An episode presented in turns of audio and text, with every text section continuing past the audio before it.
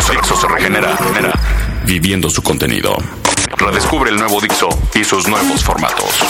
En esta semana de regreso, la semana de Tao. Descarga diariamente un podcast de Fernanda Tapia. Y además, no puedes dejar pasar la oportunidad de ganarte una guitarra Epiphone, cortesía de Gibson. Hace algunos días eh, vino la vocera del proyecto Keo a, esta, a este espacio, a este pod, y pues yo acepté el reto y ya inscribí mi mensaje eh, para que sea lanzado en este satélite Keo y se los quiero compartir. Hoy, mi proyecto Keo personal. Estás descargando una. Estás descargando el podcast de Fernanda Tapia por Dixo y, Prod, y Prodigy MSN. Crisis hay muchas.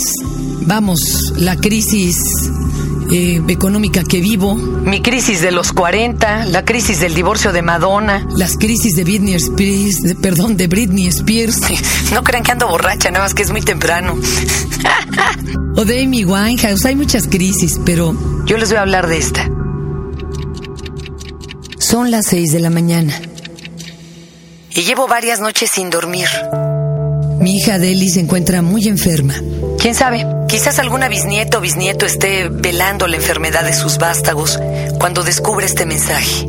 Para ellos o quienes lo reciban, me gustaría contarles un poco cómo es hoy la Tierra y aquellos que la habitamos. Mi muy particular y pequeñísima visión de esta se reduce a mis 43 años de vida. Las historias de mis padres y los padres de estos. La enorme cantidad de información que circula por los diversos medios y que muchas veces nos confunde en lugar de situarnos. Pero sobre todo, la enorme cantidad de horas que he pasado fantaseando, dejando que mi mente vague en momentos como este en que es imposible conciliar el tan preciado descanso. A mí me tocó nacer cuando ya nuestro país se perfilaba hacia una crisis económica. Mi padre y mi abuela materna sobrevivieron guerras, por lo que una crisis más y sobre todo de naturaleza como esta, pues pareció no importarles demasiado. Mi madre, sin embargo, veía con desesperación cómo se esfumaba el fruto de su muy arduo trabajo. Y que no importaba cuánto dejara de sí en el intento. Metas básicas, tan básicas como comer y vestir bien o un techo para cobijarnos, eran cada vez más inalcanzables. A mí me tocó trabajar desde los nueve en el comercio de mis padres y ya a los 14 Era una asalariada más en la nómina de la iniciativa privada. Desde entonces no he parado. Algunos años de estabilidad económica me ayudaron a levantar un techo y asegurar incluso algunos lujos. Pero justo a la llegada de mi hija, Nuestro país vive una crisis de intolerancia y divisionismo, mientras que la crisis mundial económica tomó a nuestras soberbias por sorpresa. los más preocupados por esta crisis pues son los ricos y los que aspiran a hacerlo. Aquellos que temen perder sus privilegios y pleitesías. El resto del mundo, la verdad es que se ha mantenido desde hace un buen rato en crisis. Pobreza, desastres naturales, guerra. Lo que es innegable es que la violencia se recrudece a nivel mundial. El número de pobres aumenta alarmantemente. No hemos podido revertir el calentamiento global. Y pronto veremos llegar la hambruna a los lugares menos sospechados. Sí, el panorama es deprimente. Sin embargo, los primitivos humanos seguimos aferrándonos a lo que tenemos de cierto y preferimos preocuparnos por cosas más cotidianas que nos provocan una muy pequeña angustia. Que a su vez nos da cierta certidumbre. Vamos, es mejor preocuparse por problemas que podemos tolerar o hasta controlar que por aquellos que de plano rebasan nuestras mentes. Decido frustrarme por no poder comprar el último modelo de teléfono celular para no pensar en cómo diablos resolver la deforestación, por ejemplo. Esto nos ha llevado a que sin importar cuán fúnebres sean las predicciones, Pues el mundo no se detenga. Afortunadamente y gracias a nuestro espíritu de supervivencia, gracias a ese cerebro primitivo que le gana a todos los demás, los más sofisticados aún habemos indolentes que seguimos pariendo de lo lindo y nos preocupamos por aprender qué es lo que ellos cantan hoy, y enseñarles lo que cantaban nuestras abuelas. qué es lo que juegan hoy y enseñarles los ingenuos juegos de nuestra infancia. Animarlos a que bailen, naden, pinten, lean, rían y disfruten aquello que nos ofrece la tierra. y algunos otros soñadores que se empeñan en dejar tras de sí un rastro hermoso, inquietante, Diferente, sorprendente. retador. Estamos los que vivimos al día, pero Un pequeño número de personas aún se conectan con la eternidad y nos legan teorías filosóficas, descubrimientos científicos, libros inolvidables, música portentosa, películas memorables, momentos de vida que hacen que valga la pena vivirla. Es el año 2008. Los humanos descubrimos el concepto del tiempo viendo cambiar las fases de la luna. Bueno, ¿cómo le harán en los planetas donde tengan siete o ninguna? ¿Verán caer y renacer las hojas de los árboles? ¿O ya se los habrán acabado como nosotros lo estamos intentando? Y sí, desde que descubrimos el tiempo este se convirtió en nuestra obsesión. Tratamos de atraparlo en pequeños compartimientos llamados relojes y con el tiempo... El tiempo obtuvo la razón.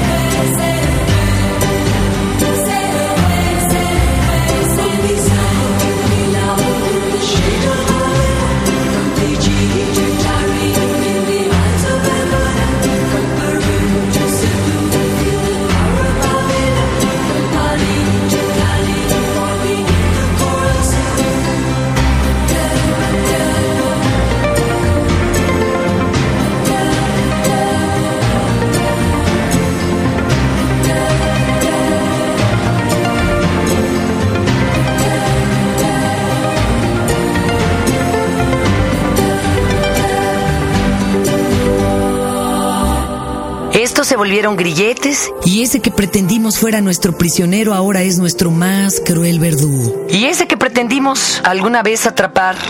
Hoy solo nos deja una escapatoria. Ignorarlo. Quizá nuestro cuerpo siga la mente y podamos ganarle a la muerte. Al siguiente paso. No sé por qué los escépticos insisten en negar cualquier posibilidad de vida aparte de esta existencia. Si en verdad son tan científicos, bueno, deberían de esperar a comprobarlo para poder aferrarse a la idea. Por el momento, pues nadie sabe y no le temo a la muerte. Aunque tampoco tengo prisa en conocerla. Me faltan muchos discos por oír, muchas películas por ver, Millones de libros por leer. horas para disfrutar a mi madre, noches para disfrutar a mi marido. Ah, años para cantar, bailar, jugar, platicar, reñir y reír con mi hija. Si no son tantas, pues no importa. Me aferraré a las que pueda. Y por ahora, a crear estrategias. Me anima una carta de Albert Einstein, un genio que algo sabía de crisis, discriminación, guerras y desolación. Él escribió previo a la crisis económica de los Estados Unidos, pero de hace 90 años, lo siguiente. No pretendamos que las cosas cambien si seguimos haciendo lo mismo. La crisis es la mejor bendición que puede sucederle a personas y países porque la crisis trae progresos. La creatividad nace de la angustia como el día nace de la noche oscura. En la crisis nace la inventiva, los descubrimientos y las grandes estrategias.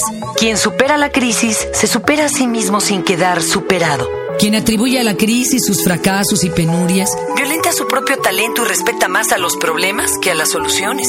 La verdadera crisis es la crisis de la incompetencia. el inconveniente de las personas y los países es la pereza para encontrar las salidas y soluciones.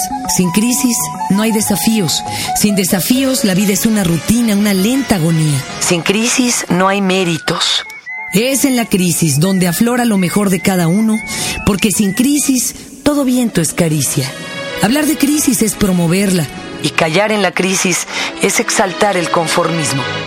En vez de esto, trabajemos duro. Acabemos de una vez con la única crisis amenazadora que es la tragedia de no querer luchar para superarla. Albert Einstein. Y yo quiero finalizar diciéndoles que en esta época de desencanto, pues vemos desilusionados cómo hasta nuestra crisis, todas nuestras crisis son recicladas. que no hemos generado nada nuevo, y viviendo el terror de descubrir que nada ni nadie puede hacernos felices, que simplemente está en nuestras propias manos el cómo vivamos lo que nos está pasando, cómo lo tomemos, lo asimilemos y lo digiramos. Hoy, por fin, públicamente, He decidido ser feliz. Feliz año.